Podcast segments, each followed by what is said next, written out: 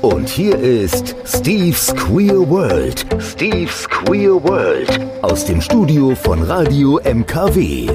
Der queere Talk aus dem Main-Kinzig-Kreis. Wer braucht denn da noch Queer Eye?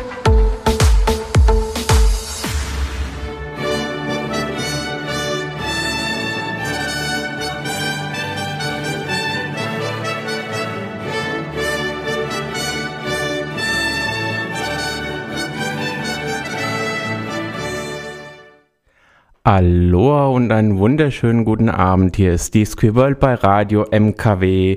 Und wie schon gerade zu hören war und auch in den sozialen Medien zu lesen war, heute geht es um den ESC. Ich habe dazu den Uwe eingeladen. Hallo Uwe, grüß dich und herzlich willkommen wieder bei Steve's Queer World. Ja, herzlichen Dank. Welcome, Steve. Welcome, Europe. Welcome, wer auch immer uns da jetzt zuhört. Ja, es war ein ereignisreicher Samstag gewesen. Wir werden das natürlich im Detail uns mal anschauen, aber wir werden natürlich nicht nur von dem diesjährigen ESC sprechen, sondern wir schweifen mal ein bisschen in die Vergangenheit, ähm, auch was der ESC für die Community bedeutet, äh, was er politisch der, unter Umständen auch anrichtet, sage ich jetzt mal so, äh, ähm, oder auch unterbindet und äh, ja und auch initiiert. Es gibt viele Themen, die wir ansprechen werden und ich freue mich auf die nächsten zwei Stunden. Und äh, natürlich werden wir mit dem Siegersong beginnen. Äh, Uwe, Überraschung Italien? Für mich ein bisschen eine Überraschung. Ich habe ehrlich gesagt persönlich nicht damit gerechnet, dass ein, äh, ein, ein Hardrock, in dem Fall Glamrock-Titel tatsächlich das Rennen macht. Äh, in den letzten Tagen war es tatsächlich bei den Buchmachern, bei den äh, Wettquoten sehr weit, sehr weit vorne. Also ganz überraschend ist es nicht. Ich hab's Aber natürlich Gratulation nach Italien. Sie haben das Beste gemacht und gewonnen. Und, und ja, gewonnen. Auf ja. geht's nach Bella Italia. So sieht's aus und wir fangen an mit Moniskin oder wie auch immer man das korrekt ausspricht. Ich bin der, der ja, Dänisch. Dänisch, ne? Also für Italiener, ja. weil die Sängerin Dänin ist oder Halbdänin, oh, so sowas halb, da ne? irgendwas. Ja, aber hier kommt Ehre geboren. Genau, so. aber hier kommt Italien mit äh, Ziti Buoni.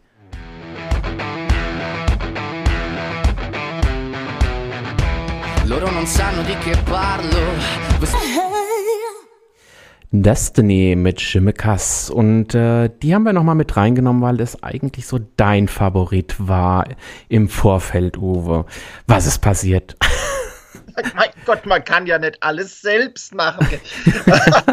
ja, also, ähm, was ist passiert? Ähm, schwer zu sagen. Die war ja lange äh, Wochen auch als ähm, Top-Favorit mhm. gehandelt. Mhm. Und aber in dieser ähm, äh, Probenwoche und auch in der, in der Schlusswoche, denke ich mal, da ähm, hat sie ein bisschen an über die Bühnenpräsenz verloren, beziehungsweise sind halt auch andere Starter, die man eben nur äh, als Audio kannte oder in der Videoversion plötzlich auf der Bühne super präsent geworden. Mhm. Sag ich nur mal Ukraine zum Beispiel oder Mega. auch die Portugiesen, die vielleicht niemand auf der Rechnung gehabt haben. Ähm, und das spielt, da kommt natürlich dann quasi als hm, Live-Act dann äh, auch anders rüber. Ne? Ja. Was ich halt auch verfolgt habe, ist auch jetzt auch gerade mal von aus der deutschen Community, also wirklich ähm, äh, der, der Umgang mit, mit ihrem Auftritt, das ist also nach wie vor ähm, äh, immer großes Thema, was tragen denn die Künstler und tun sie sich damit einen Gefallen? Und, ähm, und gerade hier bei Destiny, da gab es also schon ähm, ähm, viel bösartige Kritik. Ähm, ich meine, das liegt ja immer im Auge des Betrachters. Ich finde ähm, einmal, so wie der TV-Schnitt war, war das sehr vorteilhaft für sie. Ähm, und letztendlich denke ich mal, das ist ja auch das Thema des Liedes. Ja. Dass man äh, zu sich äh, steht, um erfolgreich zu sein, um auch mit sich im Reinen zu sein. Und äh, das dann hier in den sozialen Medien darüber hergezogen wird, zeigt doch, wie wichtig auch dieser, ähm, dieser Ansatz ähm, letztendlich gewesen so ist. So sieht's aus zum Thema Bodyshaming dann wieder. Ähm, äh, ich fand's mega. Ich meine, natürlich, sie hat kräftige Beinchen. Ähm, aber sie hat sich was getraut und das finde ich einfach, ja. sie hat ein Statement damit gesetzt. Ja, ja. Aber schauen wir erstmal. Ja? Moment, will ich noch was dazu sagen. Na gut. Das Ungerechte daran finde ich, dass es wieder an einer Frau festgemacht wird. Und da waren ja noch wirklich auch männliche Künstler am Samstag auf der Bühne, die auch nicht gerade äh, sich von ihrer besten körperlichen Seite gezeigt haben. Und das war überhaupt kein Thema. Also ähm, ich sage jetzt mal einfach die Schweiz oder ja. auch der Vertreter von Großbritannien ähm, der eine hat sehr gut abgeschnitten, der andere hat sehr, sehr schlecht abgeschnitten. Also spielt es keine Rolle, ob du dich wirklich ähm, geschmuddelt, sagt man, bei uns auf die Bühne stellst. Ja, denkst ja, du, okay, ja. da war noch ein bisschen Lametta übrig von letzten Weihnachten, das muss weg. War sowieso sehr Lametta-lastig am Samstag. Das stimmt, ja. die Damen ins Spiel. Ähm, und das finde ich halt bemerkenswert, dass in der heutigen Zeit immer noch, ähm, dass sich Leute äh, hinstellen können und sagen, ja, okay, die Frau, sie, äh, das hätte sie doch nicht tragen können. Wo ist denn das lange Abendkleid, ne? Jahrgang ja, 1965? Ja. Nein, da sind wir vorbei und da müssen wir, das müssen wir akzeptieren und das auch die hat es gut gemacht. Das stimmt, auf jeden Fall. Ich fand es ja in den, im Halbfinale mega, auch den Auftritt und, und da hatte sie tatsächlich diese Bühnenpräsenz, die wir halt am Samstag ein bisschen vermisst haben. Aber ähm, gehen wir mal zur Umsetzung. Wie fandest du, dass, äh, dass Holland das jetzt so tatsächlich in der Pandemiezeit umgesetzt hat? Mhm. Die Bühnenshow war im Endeffekt, ist ja eh jedes Jahr so ein bisschen, aber die Bühne war auch ganz nett und sie haben ja auch die Halle gut genutzt. Ja, es war natürlich Platz in der Halle. Also der, der ganze äh, ähm, Hauptbereich, der normalerweise eben von, vom stehenden Publikum besetzt ist, das war der, der, der Green Room und mit mhm. viel Abstand von Delegation zu Delegation und äh, dass sie es halt überhaupt ermöglicht haben, dass eben äh, dreieinhalbtausend Menschen in die Halle kommen, das war natürlich schon sehr, sehr äh, grandios. Da muss man wirklich ganz großes Lob aussprechen, Auf jeden ähm, Fall, ja. dass das überhaupt möglich war den, das natürlich aus der heutigen Sicht sagen wir mal, okay, die Zahlen sind jetzt nicht mehr so hoch wie im Januar oder im Februar, aber das braucht natürlich eine enorme äh, zeitliche Vorausplanung und dass sie das gewagt haben und dass es auch funktioniert hat und hoffentlich, ich klopfe auf Holz, äh, dass es in 14 Tagen dann auch ähm, keine negativen Auswirkungen naja, für die eben. Niederlande hat. Ähm, das ist also wirklich ganz großes Lob. Zur Bühne muss man sagen, die Bühne wird ja schon seit Jahren von ähm, deutscher Bühnentechnik bestimmt. Also ich glaube, seit Baku ist oder seit Düsseldorf ist es so. Mhm. Und was mich aber mittlerweile halt stört, ist, dass diese Übertechnisierung und diese Übervisualisierung der Beiträge halt jetzt dermaßen überhand nimmt. Also jeder Beitrag äh, ist ja ein kleiner Videoclip und äh, ich finde mittlerweile leider geht zum Teil die Musik dann verloren, ja. wenn es nur noch äh, äh, Pitch Bung Bang macht mit viel Feuer und Lichtwechsel und, und äh, als äh, ja, 3D-Simulation, was auch immer. Ne? Dass hm. es auch anders geht, haben wir ja an der Französin gesehen. Genau. Was waren denn so deine Highlights an dem am Samstag? Äh, mein Highlight, also, ui, also am Samstag, für mich gab es jetzt wirklich gesagt, außer dem Sieger keine ganz große Überraschung jetzt vom, vom, vom Highlight. Mein persönliches Highlight war im Zwischenact wirklich diese altgedienten ESC Grand Prix-Sieger, die man hier ähm, rausgekramt hat. Ich, oh Gott, die auf den Dächern standen. Ne? Da war schon einiges Skurriles dabei und das fand ich wirklich sehr, sehr, sehr charmant, dass, es, dass sie das so gemacht haben. Auch die K-Pool Karaoke mit Ezilia. Das, das war witzig. Ne? Ja. Das fand ich gut. Das hat das Ganze auch ähm, aufgelockert. Ähm, von, den, von den Beiträgen jetzt selber. Ähm, fällt es mir ein bisschen schwer, da zu sagen, es hat mich jetzt, ähm, jetzt speziell am, am Finale vom, vom Hocker gerissen. Mhm. Ich persönlich finde natürlich den Diversity-Charakter immer ähm, ähm, wichtig und schön. Und ähm, da habe ich zum ersten Mal auch den holländischen Beitrag gesehen und ich, für mich persönlich mit diesem karibischen Groove, mir, mir gefällt das. Ähm, und ähm, das war für mich jetzt mal das einzige Neue am ganzen Wettbewerb, äh, was ich noch nie vorher, noch nicht vorher gesehen hatte. Ah, ich fand, äh, für mich war es tatsächlich so, dass ich sagen, dass ich sage, die, die Diversity äh, an Musik und, und ja, es waren natürlich schon, da kommen wir auch gleich nochmal dann dazu, ähm, typische Musikklänge, ähm, aber es war von, ich finde von den von den KünstlerInnen doch schon sehr äh, sehr divers, äh, also sagen wir mal sehr, da war glaube ich äh, aus, vieles aus der Community dieses Jahr vertreten und äh, ich sag jetzt mal so, ich hatte es ja gerade schon gesagt, also für mich war halt tatsächlich Frankreich halt ein mega Auftritt, so das war so, wo es echt so mich umgehauen hat. Und äh, ja, und ich fand halt The Roop war halt schon sehr geil, weil das halt echt die Stimmung war. Das waren ja so meine geheimen Favoriten. Dieses Jahr habe ich mhm. tatsächlich das einzige Mal seit vielen, vielen Jahren mit dem deutschen Publikum übereingestimmt, was ja sonst nicht so vorkommt. Ja, es ist ja auch groovy, das macht ja auch Spaß. Auf jeden und, Fall. Äh, manchen merkt man halt auch immer, okay, das sind äh, Berufsmusiker, die das schon ein bisschen länger machen und die ihr eigenes Ding um äh, auf die Bühne bringen. Viele, viele andere Beiträge sind ja, ähm, ja, äh, Retortenproduktionen mit irgendeinem Texter und einer, ähm, einem Musikprogramm, das eben Versatzstücke zusammensetzt und dann wird irgendjemand gecastet, der gut aussieht äh, und der das dann auf die Bühne bringen soll und dann wird es noch ausstaffiert. Gen ja. Stichwort Christbaum und dann äh, genau. läuft die Chose. Das haben wir halt auch. Und wir haben dieses Jahr auch den neuen Boss der, e, der, äh, das, e, der ja, wie, nennt, wie nennt er sich, äh, der Ex, äh, Executive Director, äh, bla bla bla. Also es gibt jetzt diesen Martin Österdahl. Das ist der EBU-Boss und das ist auch gut so. Oder so rum. Ähm, und, und den gibt's jetzt, er hat jetzt den, den Jan Olaf Sand ersetzt in, und wird jetzt hier so die nächsten Jahre uns wohl begleiten. vermutlich die nächsten Jahre begleiten. Aber sind wir ehrlich, es sind ja Persönlichkeiten, die wir nur einmal im Jahr sehen oder hören, wie Peter Urban. Ja.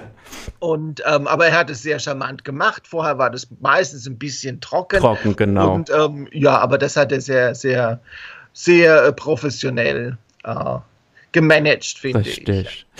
Wir werden uns jetzt erstmal Platz 2 und Platz 3 anhören. Und zwar war das dann entsprechend Frankreich und die Schweiz. Écoutez-moi,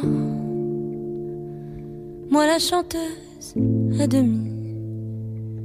Parlez de moi. Stiers oder John Stiers, ich weiß nicht. Der Peter Urban hat es, glaube ich, immer John gesagt, also ich weiß nicht, wie es wirklich ausgesprochen wird, aber ich glaube, das ist auch egal.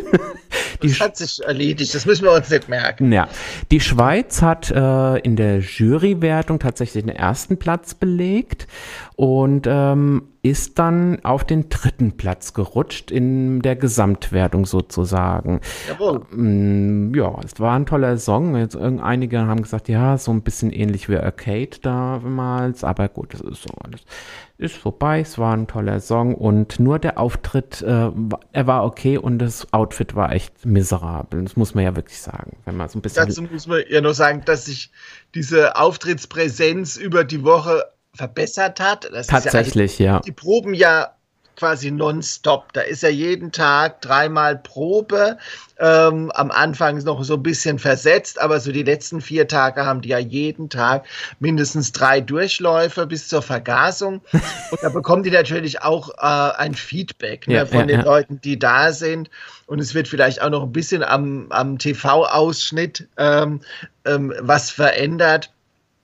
Aber der Auftritt, der war wohl schon zu Beginn sehr skurril. Also äh, Pina Bausch für ähm, Anfänger ähm, auf dem Podest.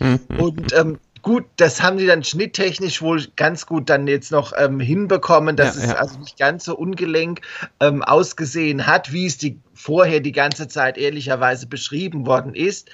Ähm, äh, aber ähm, so ganz über mich persönlich ganz überzeugt hat es nicht. Es hat schon so ein bisschen. Äh, ja, es, es war so retortenmäßig, äh, kam es bei mir an. Also, mhm man konnte es jetzt auch nicht fassen, ist es alles ernst gemeint? Ähm, wo soll die Reise hingehen? Und auch mich hat der Song an äh, Duncan Lawrence erinnert. Und so ganz mit dieser Falsettstimme im psychedelischen Teil ist nichts für mich, mhm. aber es hat ein anderes Publikum und das ist okay. Ne? Das ist ja auch so, sagen wir mal, das, das, ist ja auch so die Grundhaltung, die man beim Zuschauen, bei der Nachbesprechung und bei der Freude auf das nächste Jahr immer mithaben sollte. Ähm, wir sind ein, es ist ein absolut toleranter Wettbewerb und alle äh, werden akzeptiert und auch mitgetragen. Und was einem überhaupt nicht gefällt, auch wenn man im Saal ist, du weißt, es dauert nur drei Minuten genau. Und dann ist es vorbei. Und so muss man es halt auch sehen. Also es ist, es ist eine Show. Ähm, es geht hier nicht um Leistung oder einen messbaren Wettbewerb wie beim Weitspringen. Da kannst du trainieren und du weißt, okay, dieses Jahr habe ich die und die äh, Leistung drauf. Nein, mhm. es ist mehr oder minder Zufall. Manchmal liegt man halt auch daneben, wie das so ist bei, bei Kunst und Kultur. Du gibst dir Mühe, du machst dir Gedanken und es gefällt halt nicht. Und das ist genau. uns halt auch dieses Jahr passiert. Das stimmt. Da kommen wir dann auch nochmal dazu, beziehungsweise wir sprechen jetzt nochmal ein bisschen über die Liederauswahl 2021. Also ähm, ich hatte es ja vorhin, wir hatten ja Destiny mit äh, Chimikas, äh, war einer deiner Lieblinge und du hattest ja. mir noch äh, im Vorfeld mitgegeben, Portugal ähm, war auch so einer deiner äh, Favorites. Ähm, Gab es da jetzt noch das ein oder andere was äh, Lied, was dir ganz gut gefallen hat? Oder? Ja, ich hatte auch unter meinen äh, Top Ten, ähm, die dann, also meine Top Ten schon vor den Halbfinals, deswegen fehlen da jetzt etliche. Aber die im Finale waren, hatte ich halt auch Israel und die mhm. Ukraine. Und ähm, auch da muss ich sagen, also dieser, dieser ähm, äh, Retro-Folk-Pop äh, aus der Ukraine, das fand ich richtig Mal mega, stark. Ja, ja. Also am Anfang dachte ich noch mal so, oh mein Gott, ähm, äh, wo kommen denn die, was machen die denn hier mit den Panflöten? ähm, aber dann, wenn es diesen Groove bekommt und dieses Mitreißende, den immer schneller werdenden Rhythmus, das war schon catchy. Ja. Und natürlich, wie sie es auf die Bühne gebracht haben, hier als ja, wie soll ich sagen, äh, ähm, sie hat mich so ein bisschen an die Frau Erhard, also an diese österreichische äh, äh, Kabarettistin erinnert, also mit diesem strengen Blick und ja. natürlich alles in, nicht in blond, aber in schwarz und mit, ähm, mit diesem grünen Federärmelchen. Feder, ja, ja. ja. Mega, also, ja. Das, ja, natürlich, du denkst immer so, ja, kannst du nicht mit mir Aldi einkaufen, ne, mit so einem Fummel, ne? aber da war es genau das Richtige und das musst du halt auch hinkriegen. Genau, so sieht's aus.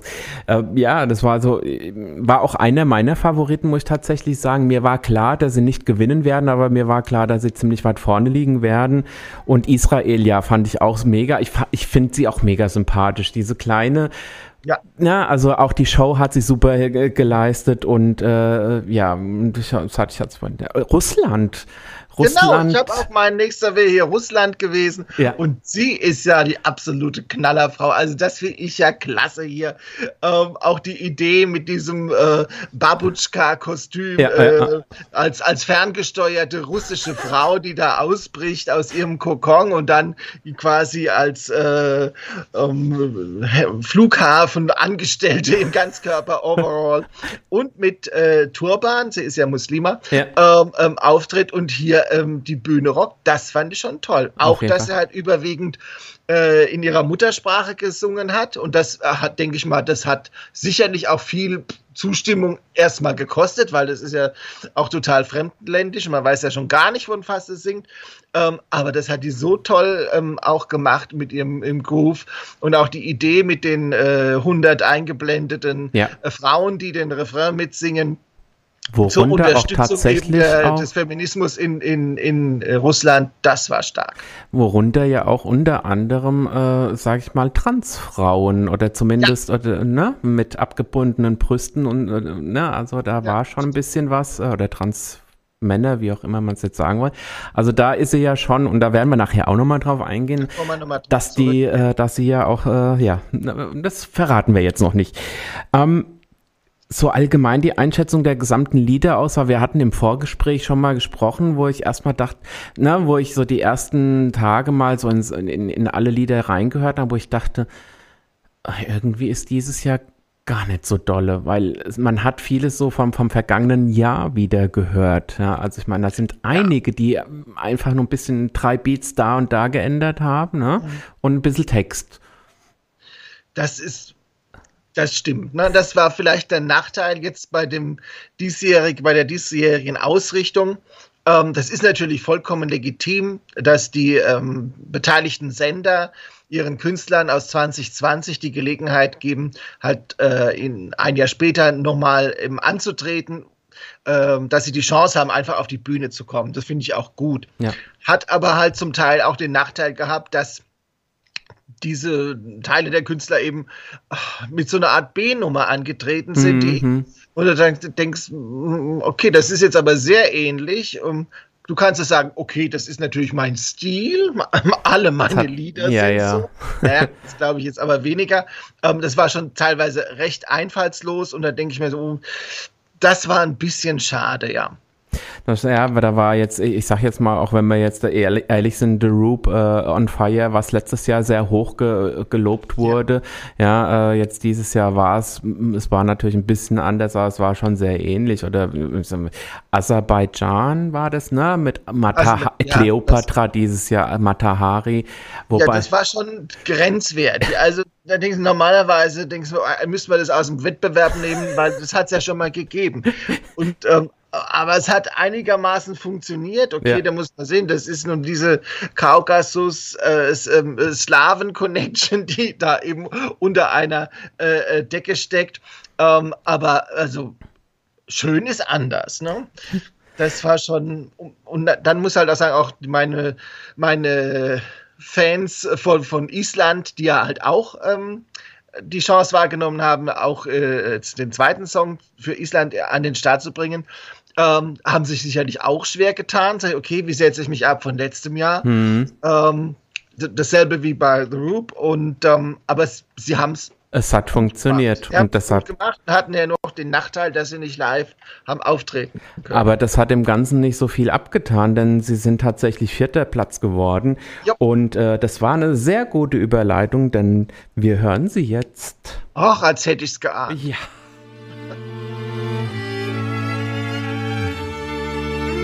Man merkt, es ist ordentlich vorwärts gegangen. Äh, ja, also war schon toll. ESC und die Community. Warum wird er bei uns in der Community so gefeiert? Was hast ja. du für eine Theorie dazu, abgesehen davon, dass da natürlich so viele Hupfdulen rumhüpfen? ja, aber das war ja nicht immer so. Also das kommt ja schon noch aus einer sehr konservativen äh, Schiene heraus. Warum ist es so? Ich denke, es kommt vor allem aus dieser gelebten Internationalität vor mhm. allem. Dass man eben sieht, okay, hier kommen plötzlich Leute aus 30, 40 Nationen zusammen, die, die ein gemeinsames Erlebnis haben. Und ich denke mal, auch dieser, dieser Austausch, ähm, es ist ja auch eine Community, äh, die ESC-Community und dass, das, dass es da eben schon Überschneidungen zu unserer Community eben auch gibt. Ne? Mhm. Ne? Und ähm, aus dieser Zeit, 60er, 70er Jahre, ähm, wo man noch nicht so offen äh, lesbisch oder äh, schwul äh, oder als trans hat leben können, da hast du natürlich immer irgendwo ein Ventil gesucht, wo geht das? Und eben, äh, da ist die Musik schon ein Katalysator und Turbo, ähm, der das vielleicht auch so ein bisschen ermöglicht, sich mit seinesgleichen zu treffen und auch ein bisschen freier zu agieren. Mhm. Und das auch so auf einer Ebene, äh, die eben, sagen wir mal, diesen, nicht in Hanau und vielleicht auch nicht in Ludwigshafen oder in Buxtehude eben gibt, sondern eben äh, halt auch so ein bisschen äh, im, im, im, im internationalen Austausch. Ja, ja. Dann ist es natürlich eine wahnsinnig bunte Geschichte. Ich wollte gerade äh, sagen. Das halt gefällt uns ja in der Regel schon immer äh, ähm, gut und ähm, ja, so gibt, kommt eins zum anderen. Und mit der Zeit war es natürlich auch so, dass auch die Bühne dann Plattform geworden ist, eben für äh, Künstlerinnen, äh, aus der LGBT-Community oder die von uns adoptiert worden sind, eben als unsere Ikonen, genau. äh, die wir dann halt auch gehypt haben. Also das war ein Geben und Nehmen und das ist es bis heute. Ich denke natürlich die, die ganzen schillernden Kostüme und man, wenn man jetzt ganz, ganz weit auch tatsächlich zurückgeht, selbst die, die ursprünglichen ESCs noch in den Anfängen, in den Abendroben, ja, ja man hat es ja auch am Samstag hat man es gezeigt, wie das ESC-Publikum früh früher gekleidet, war alles in der Abendrobe dahin gegangen, als wäre man irgendwie bei der Queen geladen, ja. Und heutzutage halt so bunt und schrill und, und ja. so auch, ja, und man hat auch immer dieses ganze äh, Bling Bling an den Kostümen, ja. Genghis Khan und so weiter, diese Auftritte, also Polster bis äh, äh, 13, am besten 30 Zentimeter noch über die Schulter hinaus. Ja, man, ich glaube, das ist auch was etwas, was einfach immer so ein bisschen catchy war für die Community, ja, gerade ja. für die Schwulen auch natürlich. Ja der Einfluss hat, also es gibt ja auch, sag ich mal, so einen gewissen Einfluss auf die Community und auch auf die Gesellschaft, sag ich mal. Ähm, Stichwort Conchita Wurst war ja jetzt, sag ich mal, wirklich so ein Statement auch mal. Ähm, was fällt dir da noch so, so ganz speziell ein? Mir, ja, mir fällt ein, ähm, der, der, der, als sie angetreten ist in Kopenhagen, war das ja der zweite Anlauf für mhm. sie für den Grand Prix. Beim ersten ist sie ja beim nationalen Vorentscheid in Österreich ähm, gescheitert gegen diese ähm, aus meiner Sicht grausamen äh, Jungs mit den, äh, mit den äh, Pole Dance Mädchen. Ähm, das war furchtbar. Ähm, und ich glaube, Österreich hat mit, Abst mit, mit Absicht ein bisschen gewartet, äh, um, um ihr diesen, diese Chance eben zu geben, sie nicht nach Baku zu schicken, sondern eben wo, wo, in ein skandinavisches Land, wo, ähm, wo sie vielleicht besser ankommt. Das ja, hat ja, ja auch funktioniert. Ähm, also sie hat da schon im Vorfeld extreme Reaktionen ausgelöst. Auf der einen Seite grandiose Begeisterung, mhm. auf der anderen Seite Blut, Panik, Entsetze. Also Weißrussland, äh, Russland, äh, äh, Moldawien, also die waren ja alle vor den Kopf gestoßen. Wie geht sowas? Das, also dann haben sie sich ja haben gedroht, den, den Auftritt nicht zu übertragen. Und ähm, aber da hat die EBU ja ganz klare Vorgaben. Also du kannst nur teilnehmen, wenn du alles überträgst oder mhm. du bist raus. Dann mussten sie es bei, ähm, übertragen. An, in dem Jahr, hat auch der chinesische öffentlich-rechtliche Sender äh, die Übertragungsrechte entzogen bekommen, weil die auch gesagt haben, das zeigen sie nicht. Und er sagt, ja, alles oder gar nichts, ihr seid raus. Ja. Und das ist ein Riesenmarkt. Also da muss man schon sagen, die EBU als Hüter äh, ihrer eigenen Regularien tut da einiges. Ähm, um, um äh, die Diversität auch voranzubringen. Ja, ja bei dem, da, da war sowieso ja viel los im 2014 äh, in Kopenhagen. Also da war schon ein großes Russland-Bashing äh, gegeben, auch im Saal. Und mhm. ähm, da kam nämlich auch gerade dieses Gesetz ähm, gegen äh, Hom äh, Homopropaganda durch Putin raus. Ja, ja, genau. Als Gegenreaktion hat also die EBU gestattet, äh, dass außer den Länderflaggen auch die Regenbogenfahne mit in die Arena äh, okay. hat nehmen dürfen. Das war nicht immer normal. Es dürfen eigentlich nur eben Nationalflaggen sein. Mhm. Also ähm, das, der, der Crowd war bewaffnet mit Regenbogenfahnen.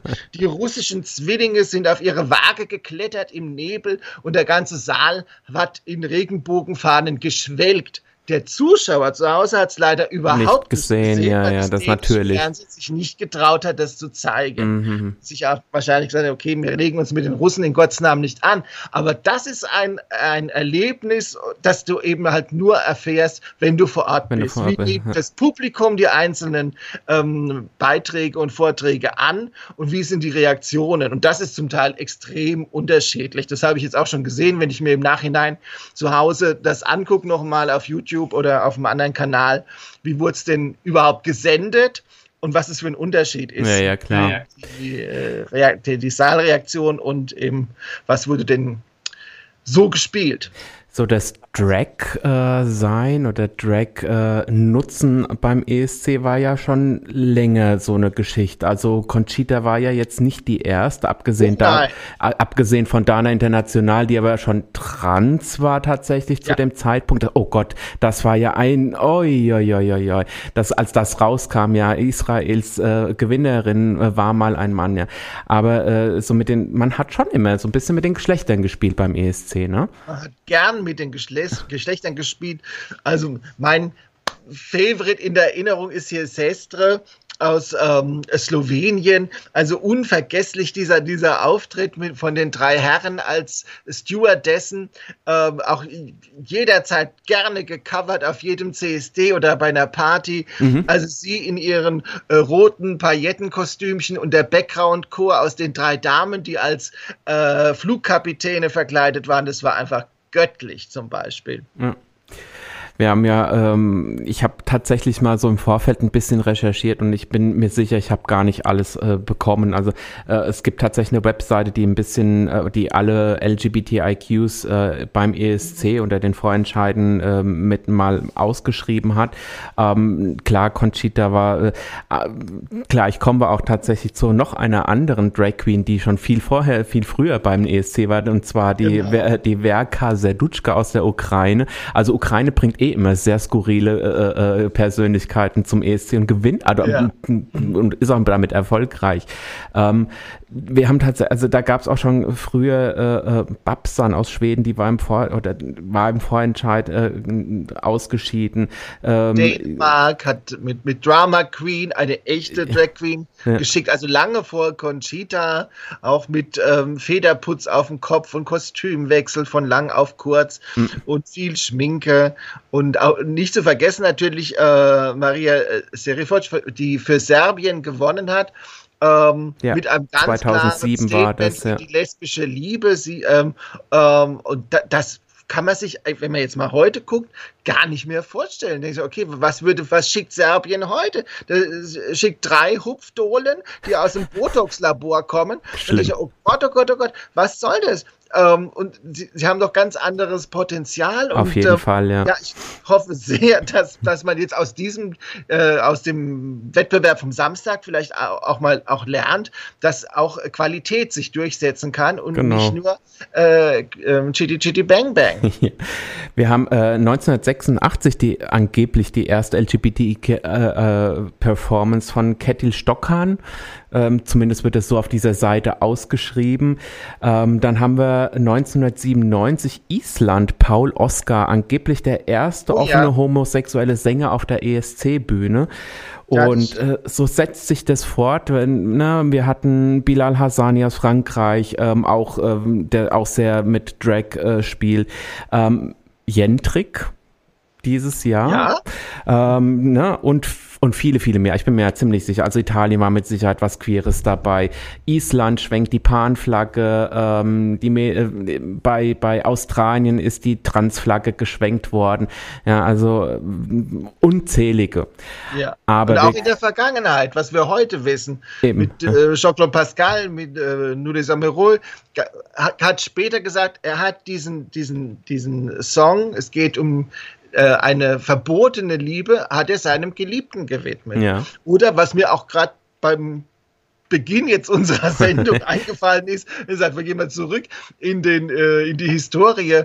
Beim ersten oder zweiten äh, Grand Prix ist ja Freddie Quinn für Deutschland angetreten, der damals in den 50er Jahren ja schon eine schwule Ikone war. Also dieser mhm. ähm, starke äh, ähm, hanseatische äh, Mann äh, hat schon sein eigenes Publikum gezogen gehabt. Ja, ja. Später, Jahrzehnte später, hat er ja auch hat er sich ja auch äh, halbwegs dazu geoutet. ja. Leider. Also es, man sieht, äh, wir waren schon immer dabei gewesen, sozusagen. Natürlich. Jetzt kommen natürlich auch äh, drei KünstlerInnen, die eben äh, die queere Community ein bisschen ver also vertreten haben äh, am ESC.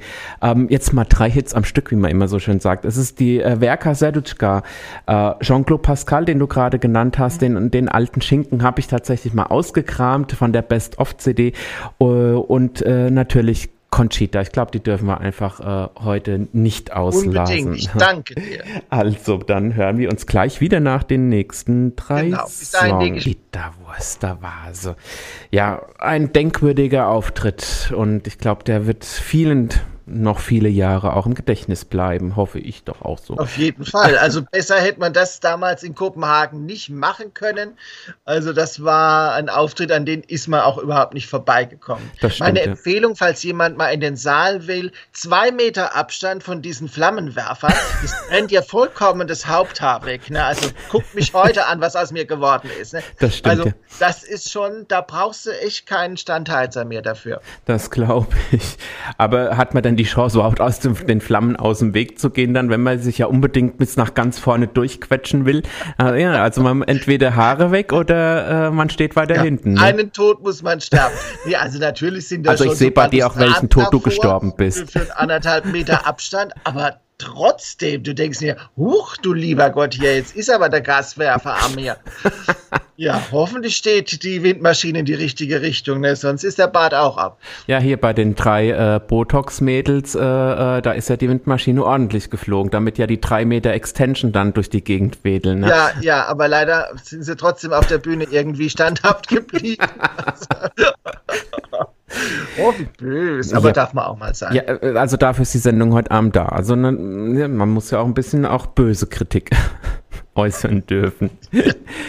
ähm, wir hatten äh, vorhin, oder du hast es vorhin tatsächlich schon mal angesprochen, und zwar so diese, ähm, diese Aktionen, wenn jetzt Länder zum Beispiel nicht etwas übertragen wollen, wie jetzt den Auftritt von Conchita Wurst. Ich weiß gar nicht, wie die damals mit, mit der äh, Wer, Wer, Berdutschka, nein, wie heißt sie, mit der Werka Serdutschka umgegangen sind, weil letztendlich war das ja auch schon eine Tran, also eine Drag Queen, so rum. Also ich weiß ja nicht, wie das damals Ja, aber so die war. haben sie nicht so ernst genommen. Ja. Weil die ja schon, die, die, also die, sie war ja schon lange vor ihrem Auftritt ähm, ein Fernsehstar in Ja. der Ukraine und damit halt auch im, im, im russischen Fernsehen, also als Comedian. Und also diese Figur war schon eingeführt und bekannt. Mhm. Äh, wenn jetzt jemand eben so offensiv, also mit Bart und Perücke und äh, ja, das war also total äh, also mysteriös für Ja, ja. alles links von der Wolga. Die, ähm, so, solche Vorfälle, ähm, ich, ich glaube, es gab aber auch schon mehrfach da, dann auch die Situation, wo Länder ausgeschieden sind im Vorentscheid oder in den Halbfinalen, die dann nicht übertragen wollten. Da gab es auch schon richtig Ärger mit der EBU, ne? Gab es schon Ärger, aber normalerweise kommen die erst gar nicht zum Zug. Also wenn es schon klar ist, dass äh, der Beitrag, der eingereicht wird, also nicht den Regularien äh, entspricht, sprich er hat eine politische Botschaft, dann äh, darf er nicht teilnehmen. Und das ist ja dieses Jahr mit Weißrussland passiert. Mhm. Äh, die haben sogar zwei Lieder angemeldet. Nachdem das erste abgelehnt wurde, wurde auch das zweite abgelehnt. Haben also nichts gelernt. Äh, Die aktuellen äh, Geschehnisse zeigen ja auch, wohin der Trend dort leider ähm, geht. Ähm, ja, das passiert eben halt auch. Gab es aber auch schon früher. Also Georgien hatte, wann, ich habe mal geguckt, 2009 ein Lied ähm, entsandt, das den Titel trug We Don't Need Another Putin. Das Oh wurde Gott. abgelehnt. Ja, Na, sowas. okay. Aber da merkt man halt auch schon diese, diese Rivalität. Also weiß man ja schon, Georgien ist äh, kein Freund Russlands. Genauso äh, mit Armenien und, und ähm, und einige mehr. Und die, ähm, wenn es halt so offensiv nach außen getragen wird, dann äh, gibt es eben Probleme. Ja. Ja. Außer du hast natürlich einen historischen, ein historisches Thema, ähm, das man eben so oder so auslegen kann. Und da sind wir jetzt bei ähm, Jamala aus der Genau, Ukraine. das war ja auch so ein äh, Streitpunkt. Lied 1944, wo es um die äh, Verfolgung der Krim-Tataren geht. So, Ja. und dann wissen wir, Ukraine äh, mit der Krim und Russland und dann noch eben in der Stalin-Zeit, das war schon natürlich eine politische Aussage, aber der Schwerpunkt ist eben nicht der aktuelle, sondern die Historie und eben äh, diese Verfolgung der Menschen und eben die, die Geschichte der Familie. Ja. Und das war natürlich auch ein Aufreger dann auf der russischen Seite, aber die EBU hat es zugelassen. ja. Dann kam es auch zum überraschenden Sieg. Sieg. Und ja auch das war wieder ein grandioser Auftritt, der irgendwie alle gefesselt hat. Also selbst mein Mann saß dann zu Hause und der sagte, das war echt gut. Und da, sie lag da eigentlich nur in ihrem Licht, ja. Also war schon, sind so, so Dinge, wo, wo man halt wirklich. wirklich niemand damit gerechnet. Ja. Also war auch für die Buchmacher und die ganzen Auguren, die es da immer drum rumgeht, ähm, ein, ein, ein absoluter Überraschungsweg. Ja, ja. Die, ähm, es gab halt, du, du hast mir ja auch so ein paar Sachen geschickt, die ich eben nicht, die ich jetzt nicht wusste. Ja, Portugal 1974, das Lied, wurde dann zur Hymne der Nelkenrevolution. Ja, ja, ja, ähm, dann hatten wir Ukraine Wild Dancers, äh, Ruslana ähm, war ja auch so ein Ding, äh, äh die eben entsprechend äh, äh, Mitführerin der Orangenen Revolution, hast du mir geschrieben. Also auch weiterhin politische Aktivistin. Ruslana ist ähm, weiterhin eine, eine, politisch aktiv in der mhm. Ukraine. Sie ist äh, aktive Umweltschützerin und natürlich auch äh, Förderin der Demokratiebewegung und halt auch ihr, ihr Song, der diesen Befreiungsrhythmus hat, der wurde halt auch von der breiten Bevölkerung äh, dann auch aufgegriffen. Ja. Und ähm, da merkt man schon auch das eine bewirkt das andere. Das wissen wir ja als äh, Altdeutsche, was, was sowas auslösen kann. Jetzt mal, vielleicht ist der Vergleich etwas schräg, aber wenn ich jetzt sage, 54 Gewinn der Fußballweltmeisterschaft, das war ein ein, ein, eine, eine, eine Impfspritze für das ganze ja, ja, genau, Volk. So also eine Befreiung, auch Selbstwertgefühl äh, äh, geschaffen. Wir sind wieder da. Wir, ein positiver Effekt. Und sowas kann auch allein so ein ESC-Sieg von einem Underdog oder einem neuen Staat, da sind wir dann wieder bei den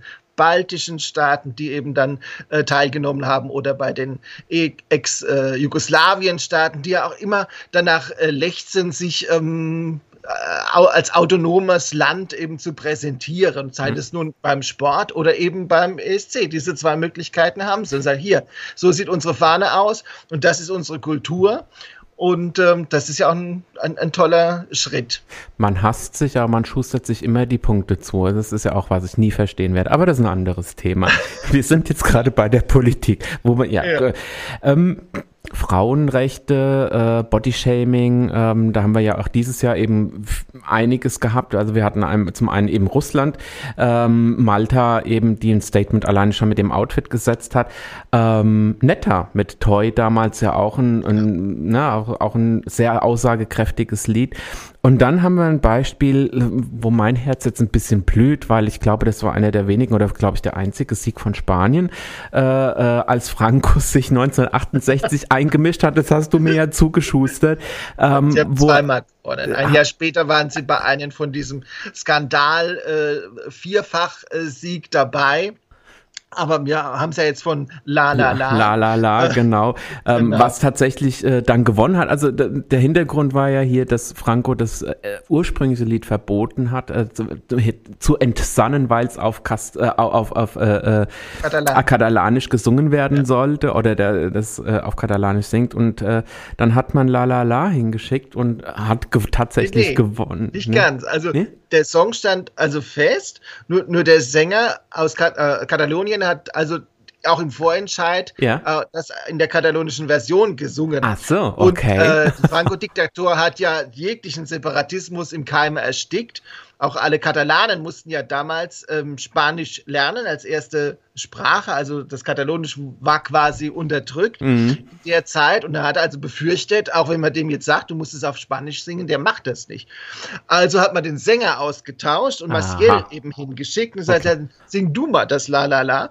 Ähm, und das ähm, ja, kam natürlich dann auch etwas überraschend zum Erfolg. Aber äh, so Sachen passieren natürlich dann auch in einer Diktatur. Genau. Dass du noch nicht mal deine Sprache singen darfst. Und äh, deshalb kommen jetzt auch einfach erst einmal drei äh, politische, äh, in Anführungszeichen politische Lieder. La, la, la. Das war das Lied, von dem wir gesprochen haben, das Franco umbesetzt hat, sozusagen, von Katalanisch auf Spanisch. Ja. Von Erdnussflips auf Salzstängel. So sieht's aus. Aber sie war erfolgreich und hat gewonnen. Wer weiß, die katalanische Version hätte wahrscheinlich nicht gewonnen. Bin ich mir ja. ziemlich sicher. ich als halber Spanier muss das, ich weiß das nicht. So. Nein.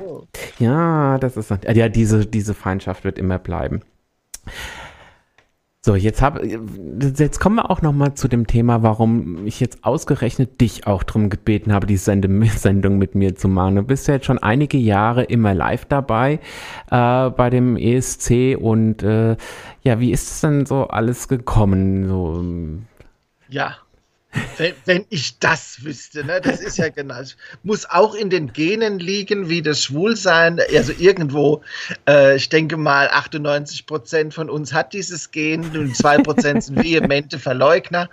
Ähm, äh, ich ich habe heute. Ähm, Nachmittag beim familiären Mittagessen haben wir auch gemeinsam in der Vergangenheit unserer Gehirne gekramt und mhm und ich hatte auch zum Besten gegeben, ja, also ich erinnere mich, äh, meinen ersten äh, Grand Prix habe ich äh, bewusst erlebt bei dem Geburtstag meiner Großmutter. Mhm. Es war natürlich ein Familienereignis, also meine, meine Großeltern äh, väterlicherseits hatten drei Kinder, die waren alle verheiratet, hatten allen schon, äh, also Enkelkinder, ich habe nachgezählt, es müssen mindestens 17 Leute in einem sehr kleinen Wohnzimmer gesessen haben. Ich erinnere mich an den äh, Farbfernseher, Fernseher auf dem Wohnzimmerschrank und auf äh, Orangenlimo mit Eierlikör und, und Salzstängelchen. und äh, wir haben das alle gemeinsam geguckt. Ja, mhm. und da muss es passiert sein. Irgendein Stern ist bei mir ins Großhirn gefallen und seitdem bin ich also Fan. So hat es begonnen. Ja. Wann war denn der erste Live vor Ort? Ja, das war bei mir ähm, 2013 in Malmö. Warum so spät? Ja, ja ich, da, da, hast es immer im Kopf und sitzt da vor der, vor der, vor der Glotze und denkst, ach, einmal musst du das aber mal machen. Und ähm, ich bin dann auch Mitglied geworden bei einem der deutschen äh, Fanorganisationen, über die man also die Möglichkeit hat, ähm, sich um Tickets zu bewerben mhm. und wollte dann nach Lenas Sieg in Oslo auch unbedingt dabei sein. Dann in Düsseldorf wollte mit äh, Freunden dorthin ich hätte da ein Ticket bekommen, aber meine drei Freunde nicht. Und dann bin ich dann aus Solidarität nicht, nicht gegangen. gefahren. Du bist so ein guter dann, Mensch. Ich bin, ach, ja, das war ja heute noch in der Arschbeiße. ja, das klappt. Das war nämlich, muss ich sagen, also muss ich sagen, Düsseldorf war äh, von der Präsentation also der beste äh, Grand Prix, den es da gegeben hat. Mhm. Also auch bis heute. Also von, von, von der Möglichkeit, die den Künstlern gegeben worden sind, von der Darstellung, von der Technik, ähm, auch von der Moderation war das mit das Beste. Mhm. Ähm, so, dann, dann, und dann gewinnt auch noch Aserbaidschan. Nach Aserbaidschan wollte kein Mensch fahren und ich wollte auch nicht unbedingt alleine. Und der nächste war dann Malmö. Malmö. Und das war ja auch eine, ein, ein großer Erkenntnisgewinn. So habe ich es mir nicht vorgestellt. Ich dachte halt auch so, naja, okay, ein Saal, ein Publikum und Künstler. Und es war halt einer der ersten, die mit, äh, ähm, mit ähm, dem Publikumsbereich, mit, mit, mit Fangroupies, also stehendem Publikum, äh, durchgeführt worden ist. Und es war wirklich der absolute Knaller. Mhm. Man muss sich das eigentlich vorstellen. Es ist so ein Mittelding zwischen dem Champions League Finale mit 24 Teilnehmern. Ähm, alle kommen also gedresst mit Fahnen, mit Perücken, mit Plastikhämmern, äh, mit äh, irischen äh, Weingläser, Biergläserhüten auf dem Kopf äh, oder ähm, Wikingerhüten. Es ist ein einziges Familienfest, mhm. international nicht ganz so schwulenlastig. Da sind schon sehr viele Frauen mit dabei, was aber auch wunderbar zusammenpasst. Und es ist wirklich ein großes Family Happening. Also so einen internationalen, friedlichen CSD wird es nie geben, aber in der Eurovision Halle findet der live statt. Und das muss man erlebt haben. Schon allein die Stunden davor, vor dem Saal in dieser Menge und ähm, dann das Hineinströmen, äh, sich einen Platz suchen im mhm. Saal und warten, bis dann das, äh, der, der Einpeitscher kommt, der einem erklärt, ja, bitte die Fahnen nicht mehr, nicht länger als zwei Meter in die Höhe strecken, sonst kommt die Kamera ins Gewicht. äh, bei dem Lied von Estland und von Malta und von, von Zypern dann die, die, die äh, Telefonlämpchen an und schwenken. Und also man bekommt schon so ein bisschen okay. auch Hinweise, wie man da gern mitmachen soll. Ja, ja. Und das ist schon auch eine ähm, ne, ne tolle Sache. Ja. Äh, ich, ich, wundere mich ja immer, weil äh, wenn ich jetzt alleine an den Auftritt von äh, Griechenland dieses Jahr denke, der kommt doch in der Halle niemals so rüber wie jetzt im Fernsehen. Das ist doch total, äh, ja, also ich glaube, einiges geht auch schon, schon wieder verloren. Da ist einiges geht verloren. Ja. Gut, ich mache ja auch nebenberuflich Theater. Also es interessiert mich natürlich auch, wie, ähm, wie machen die das da mhm. auf der mhm. Bühne? Und das ist schon auch äh, ein Kunstwerk innerhalb von 30, 35 Sekunden diese ganzen Umbauten hinzubekommen. Das ist Wahnsinn. Ähm, ja. Das ist echt äh, ein, ein, Wahnsinn. Man erlebt natürlich dann auch die Künstler kurz vorher und kurz hinterher und denkt noch so, aha, naja, also ob das gut geht. Es wird wahnsinnig viel geputzt auf der Bühne. Also das ist, du, du hast du nicht gesehen, kommen da 20 Leute mit dem Wischmob noch rüber. In zweieinhalb Sekunden ist die Bühne sauber, bis der nächste Kita kommt. Das ist auch eine gewisse Faszination. Ich wollte gerade sagen. Ja, das, das, sieht man also auch manchmal bei Konzerten, aber ich glaube, das ist dann nochmal die Superlative dazu. Ja, weil jeder Auftritt soll ja perfekt 100% sein. perfekt sein. Und ja. das ist eine Herausforderung. Ein Auftritt ist äh, 2007 nicht ganz gelungen, oder besser gesagt, der Auftritt ist vielleicht gelungen, aber er hat es nicht ins Finale geschafft. Und das war einer der, oder ist einer deiner Lieblingssongs, äh, und zwar von äh, Ezila Rombley, die ihr tatsächlich dieses Jahr mitmoderiert hat aus äh, den Niederlanden. Und äh, die hat es 2007 versucht, aber leider nicht geschafft. Ähm, aber das Lied, ich habe es vorhin auch nochmal gehört, ist schon. Musste ich leider schon wieder korrigieren, mein liebes Steve. Was ist? Weil 2007 ist, äh, hat Ezilia zwar nochmal teilgenommen, aber mit einem anderen Lied. Und das, was wir jetzt hören, ist aus 1998, aus Ernsthaft? dem Gilbohorn-Jahr. Und da wurde sie gute Vierte. Himmel aber und Ade. Recht, aber das gescheiterte Lied war auch sehr, sehr gut. Also, das äh, können wir auch noch spielen, wenn wir noch Zeit haben. Ah, ich hoffe ja, ich habe ja jetzt hier das Richtige. Und wir nehmen das, was kommt. Ich mache noch einen Sekt auf. Ich, ich habe tatsächlich das falsche Schätzelein. Was machen wir jetzt? Nee, das ist auch gut. Lass ab. Die on Leute the, werden es kennen. On the top of the world sozusagen. Äh, ja, ich sehe schon, ich sehe schon. Da müssen wir noch einmal nachsitzen. So sieht's aus. Es war der Meilenstein überhaupt und ich würde tatsächlich behaupten, das ist die Band, die am erfolgreichsten aus dem ESC rausgegangen ist, oder? Kennst du noch eine Künstlerin, die so erfolgreich nach dem ESC wurden? Mm, es gibt natürlich noch ähm, Celine Dion. Tatsächlich, ja. Stimmt. Tatsächlich, die habe ich tatsächlich ja. vergessen. Und, ähm, aber ich glaube, natürlich äh, absolut, in absoluten Zahlen an verkauften Platten und Tantiemen ist aber natürlich weit führend. Aber Klein Celine hat ja auch ganz gut äh, davon profitiert. Das muss man schon sagen. Dann hier kontinental, ja, haben wir ja Vicky Leandros oder Jürgens, die ja nun auch ähm, international äh, erfolgreich waren mhm. und über lange Jahre äh, da gut dabei sind. Aber so, so wie aber ist, glaube ich, äh, ja, also das tatsächlich. Ja. Gut, Celine Dion ist vielleicht, na, als glaube, dran gekommen ist noch nicht. Aber ja, das weiß, war schon, was die da in Las Vegas umsetzt. Wir kriegen ja nicht alle Zahlen. Das gemacht. stimmt, die würde ich auch mal gern sehen, ne?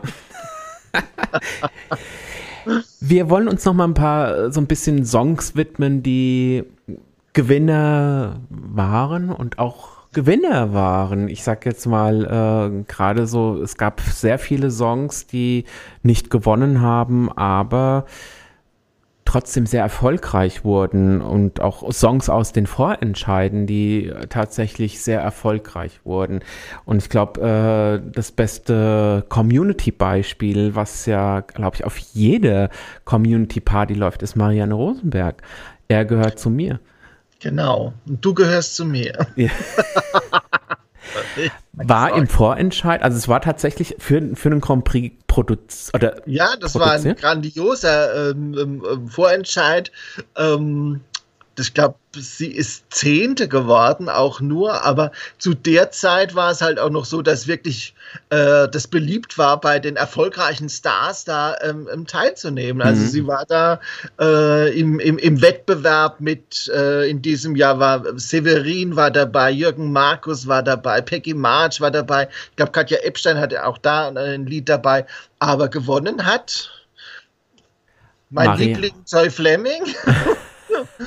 in diesem Jahr und ähm, die ja mit ähm, Ein Lied kann eine Brücke sein, den Mannheimer Nationalsong kreiert hat, mhm. äh, den wir hier beim CSD Mannheim auch sehr, sehr gerne spielen. Und das ist ja auch eine nationale ESC-Hymne geworden. Das stimmt. Aber ja. natürlich für die Community war Marianne natürlich auch ein absolutes Highlight. Ja. Du hast gerade angesprochen, Katja Epstein, also ich habe auch wieder ein bisschen recherchiert. Äh, die hat auch insgesamt dreimal teilgenommen. Sie ist die erfolgreichste nicht gewinnende Teilnehmerin aller Zeiten. Das muss man auch mal hinbekommen. Ich habe Zweimal dritte, einmal zweite. Genau, also es war tatsächlich, äh, aber auch gute Lieder, muss man, also ich meine, Theater war eins meiner Lieblingslieder in der Kindheit ist, gewesen. Man, muss, man kann ja über Ralf Siegel sagen, was man will, aber das war Text und Musik perfekt kombiniert. Ja. Also das da, ich habe auch jetzt gerade mal die äh, französische Version seit langem mal wieder gehört. Auch da, bei den früher war das ja auch üblich, dass du die äh, dein, dein Beitrag in X äh, Landessprachen ges gesungen hast und das ist original übersetzt, also anders als Céline Dion's Version auf Deutsch. Und das ist halt einfach auch gut gemacht. Mhm. Also, dann hatten wir so Genghis Khan, das war ja irgendwie so, der, der Auftritt war in Israel, wenn ich mich richtig erinnere. Genau, in Jerusalem. Die, und ähm, das, war ne, das war auch eine Skandalnummer. Im Prinzip war Genghis Khan in den 70ern das, was Gildo Horn in den äh, späten 90ern war. Das hast du nicht gesehen. Hier Rambazamba auf der Bühne und ja. hoch die Tassen und gibt Feuer und, und alles hat gesagt, oh Gott, um Gottes Willen, hier, wo ist denn die Kunst geblieben? Richtig. Aber es war toll. War Platz 9 und damals äh, Mary Rose, na, also so, das sind auch tatsächlich so diese, wie du sagtest, damals noch so die, die deutschen äh, Creme de la Creme tatsächlich, ja. Auch der, auch der Vorentscheid mit Mary Rose, der war auch der Knaller. Ähm, also sehr kompliziert. Es hat ewig gedauert. Äh, und sie hat sich dann äh, entgegen der ersten Vorrunde in der zweiten Vorrunde gegen Cindy und Bert durchgesetzt, die einen guten Song hatten. Man glaubt es nicht. Mhm. Geht den Weg, auch so ein bisschen stylisch und mit Sue Kramer auch ganz toll. Also vier Stimmen, drei Stimmen, drei Stimmen. Und Mary Rose hat es dann, und das war auch gar nicht so doll im Vorentscheid, wie sie gesungen hat. Aber die Interpretation in Edinburgh, die sie dann gebracht hat, hatte mehr Tempo, mehr Rhythmus. Da, da, und sie war auf dem Punkt da und hat es mhm. gerissen. Und hat Platz drei gemacht. Ja, sie ist echt ein Knaller. Dann haben wir so eine, ich sag jetzt mal die Stefan Raab-Fraktion äh, äh, sozusagen. Ähm, ne, der Mat, Mat, Max Mutzke, ähm, der ja Roman Lob. Roman Lob. Dann haben wir äh, Lena, äh, die natürlich gewonnen hat. Äh, Nicole dürfen wir natürlich nicht vergessen, die war nicht Stefan Raab, die, das war auch Ralf Siegel, wenn mich nicht alles täuscht, äh, die gewonnen hat 1982. Ähm, dann, na, das, das, also Stefan Raab, der selber da war, der auch Gildo Horn äh, letztendlich, äh, äh er, er, war ja auch hinter Gildo Horn sozusagen. Ne? Ja, ja. Ähm, dann hatten wir, du hattest mit der Gruppe Wind, also ich kann mich tatsächlich noch an den Song irgendwie erinnern, der war. Ja, das ist auch so ein Mysterium. Wo kommen die her? Wo gehen die hin? Gibt es die noch? Also auch irgendwie irgendwas zusammengekleistertes, aber das Publikum damals hat es gutiert. Sie ja. haben immer gut abgeschnitten, auch in den wildesten Besetzungen. Nun ja, Dann haben wir äh, international gesehen, ähm, Carmen Linnitz ja natürlich zweitplatziert hinter Conchita Wurst. Ähm, ja. Die haben, ich glaube, das ist auch eins der, der, ich sag jetzt mal Verliererlieder, die so groß sehr, rausgekommen sehr sind. Ja. Ähm, Salven Elmon Anonym, Anonymous, Andorra, die ja auch schon seit Jahren nicht mehr dabei sind. Es sind nicht einige Länder. Sind. Das war ein echter internationaler Rockerfolg. Ja. Ähm, das, äh, da muss man mal, mal reinhören. Da, da, auch so ein kleines Land kann äh, sich also gut präsentieren und das haben die auch äh, super hingekriegt, mhm. ja. Äh, Spanien hat tatsächlich auch nochmal, der ist auch auf der Jubiläums-CD Eres Du von Mocedades, ähm, war glaube ich Platz 3 damals gewesen, wenn ich es jetzt noch richtig in Erinnerung habe. Ähm, auch mhm. international mhm. Volare von, äh, äh, von Domenico Modugno, Italien. Ja, Genau, ja genau. Das Lied. Kennt jeder. Ja. Es ist auch nur äh, auf den platzierten Rängen gelandet. Ein Jahr später noch einmal dabei mit, äh, mit äh, Ciao Ciao Bambina. Kennt auch jeder. Also es sind alles also Lieder aus der Grand Prix-Zeit und Ja. er war sehr erfolgreicher.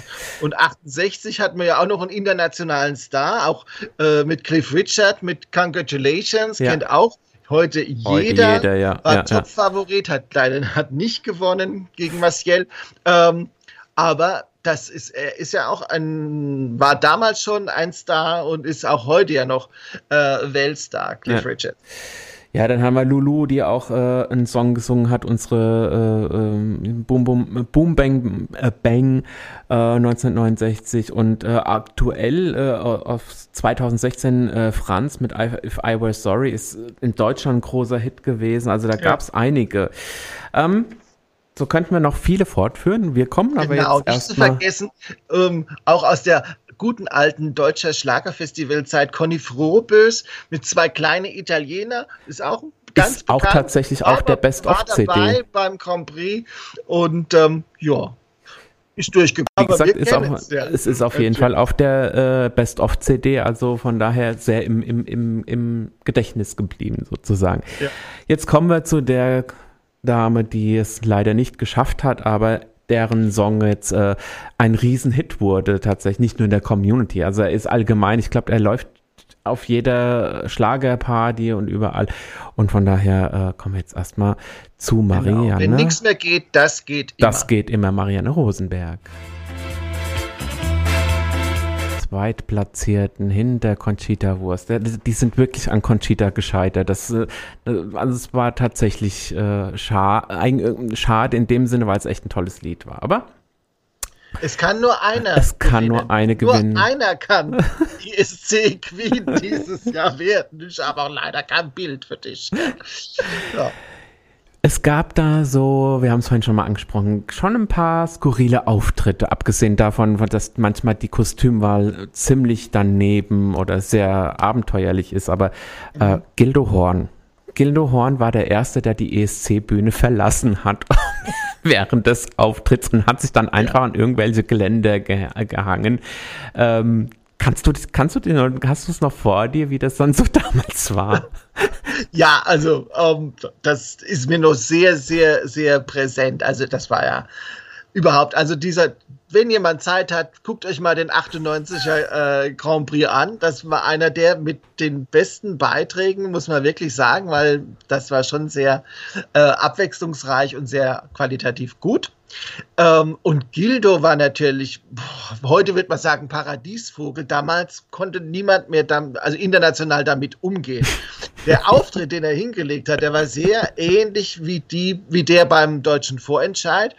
Da hat er auch die Bühne verlassen, ist auch irgendwo rumgeklettert.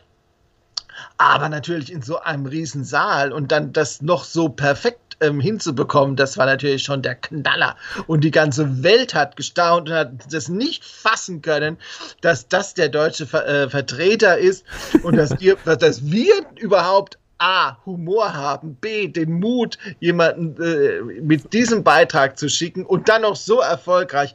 Das war der Knüller. Das war im Prinzip eine doppelte Bluttransfusion für den deutschen äh, Schlager, äh, das deu- deutsche Schlagerleben ever. Da muss man auch heute noch dankbar Das sein. war schon eine Nummer.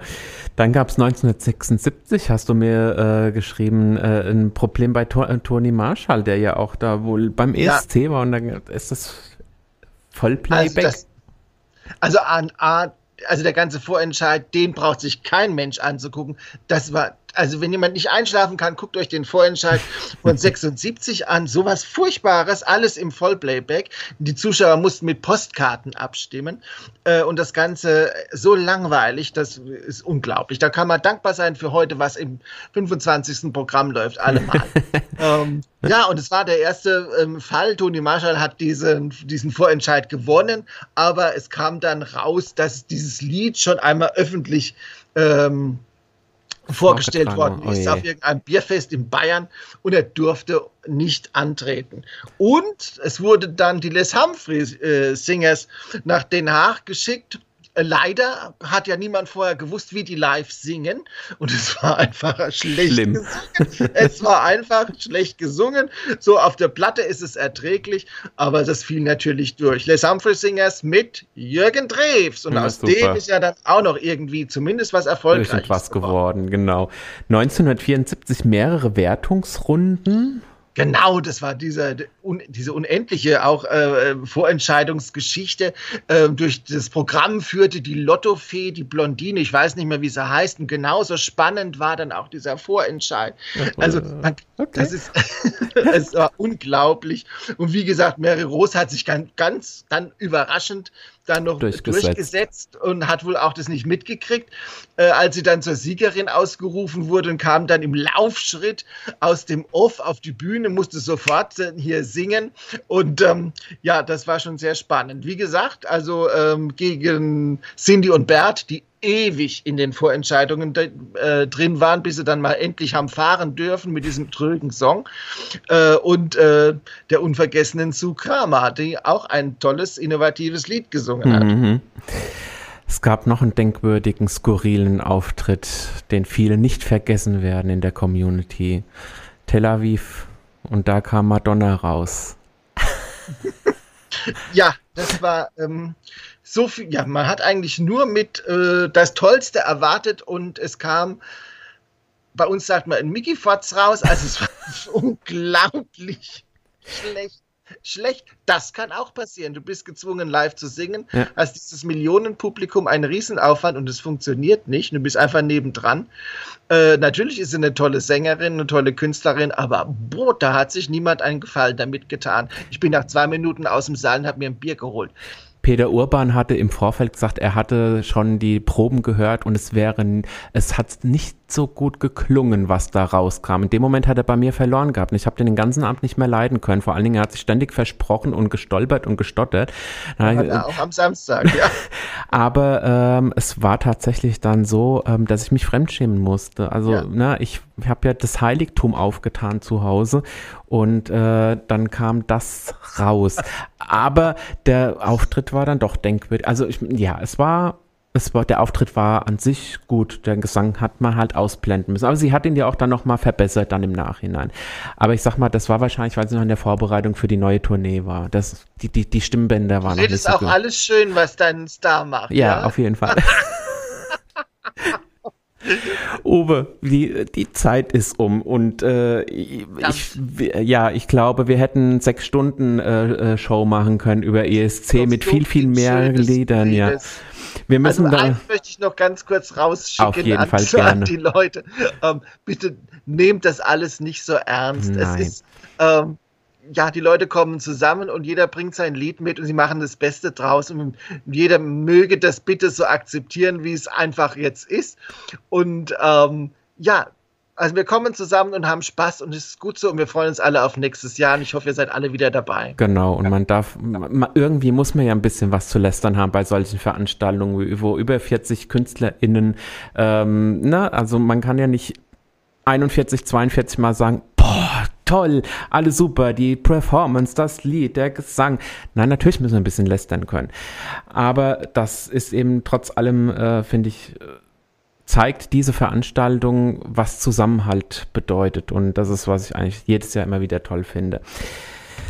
Ober dir wünsche ich einen schönen Abend.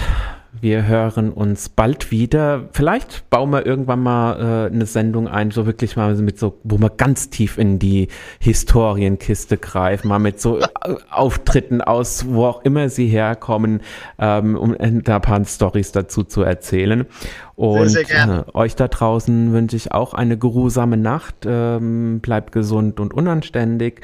Und äh, ich habe einfach zum Thema nochmal den Gildohorn für euch rausgesucht und auch Madonna in einer Live-Version Like a Prayer, die sich tatsächlich aber gut anhört. Und ich war live dabei. Ich, äh, es war auch live. Ich glaube, man hört es auch ein bisschen, dass es live war. In diesem Sinne, macht's gut und Aloha und ciao, ciao.